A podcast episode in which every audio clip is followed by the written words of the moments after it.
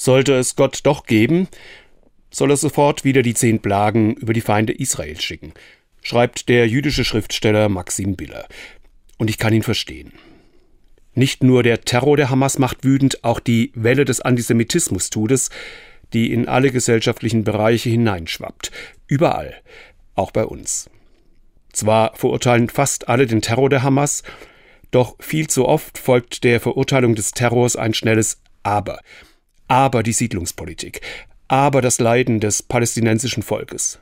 Alles Themen, über die zu reden ist, keine Frage. Und doch, dieses Aber ist die Kurzfassung der uralten Denkfigur, nach der die Juden immer selbst schuld sind an ihrer Vernichtung. Dieses Denken findet sich schon in der Bibel.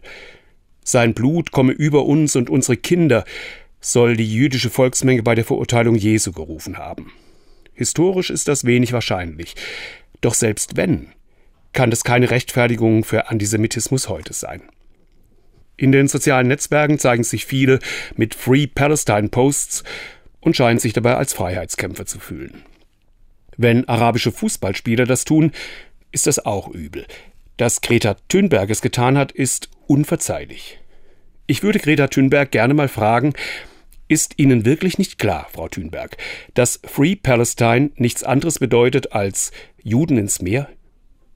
Sollte es Gott doch geben, soll er sofort wieder die zehn Plagen über die Feinde Israels schicken. Macht er nicht. Aber verstehen kann ich Maxim Biller schon.